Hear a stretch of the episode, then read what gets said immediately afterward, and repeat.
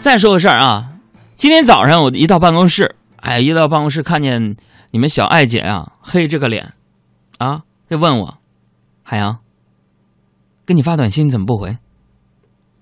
哎呀，我心里一惊，我赶紧说，我说我这路上我没看手机呀，啊，不好意思，我马上看啊。短信一看啊，是通知我看微信记录，点开微信呢，我又发现一条 QQ 留言，说给你发了个邮件在邮箱。所以我顿时感受到了高科技给我们的生活带来的那种便利。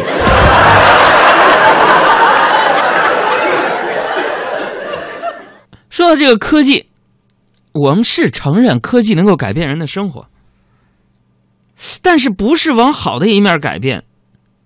有的时候会这样，你知道吗？昨天一个哥们儿从那个香港回来，特别气愤，就跟我说了：“说海洋，你知道吗？”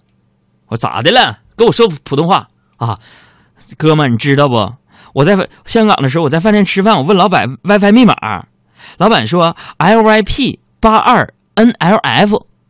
我说这太难了，老板说啊，呃，就是来一瓶八二年拉菲，哈，拼拼音缩写，啊，我好记。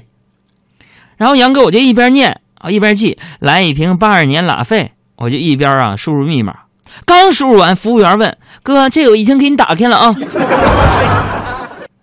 只听“嘣”一声，服务员说：“哥，您的八二年的老费三万两千块钱已经替您打开，谢谢你啊。”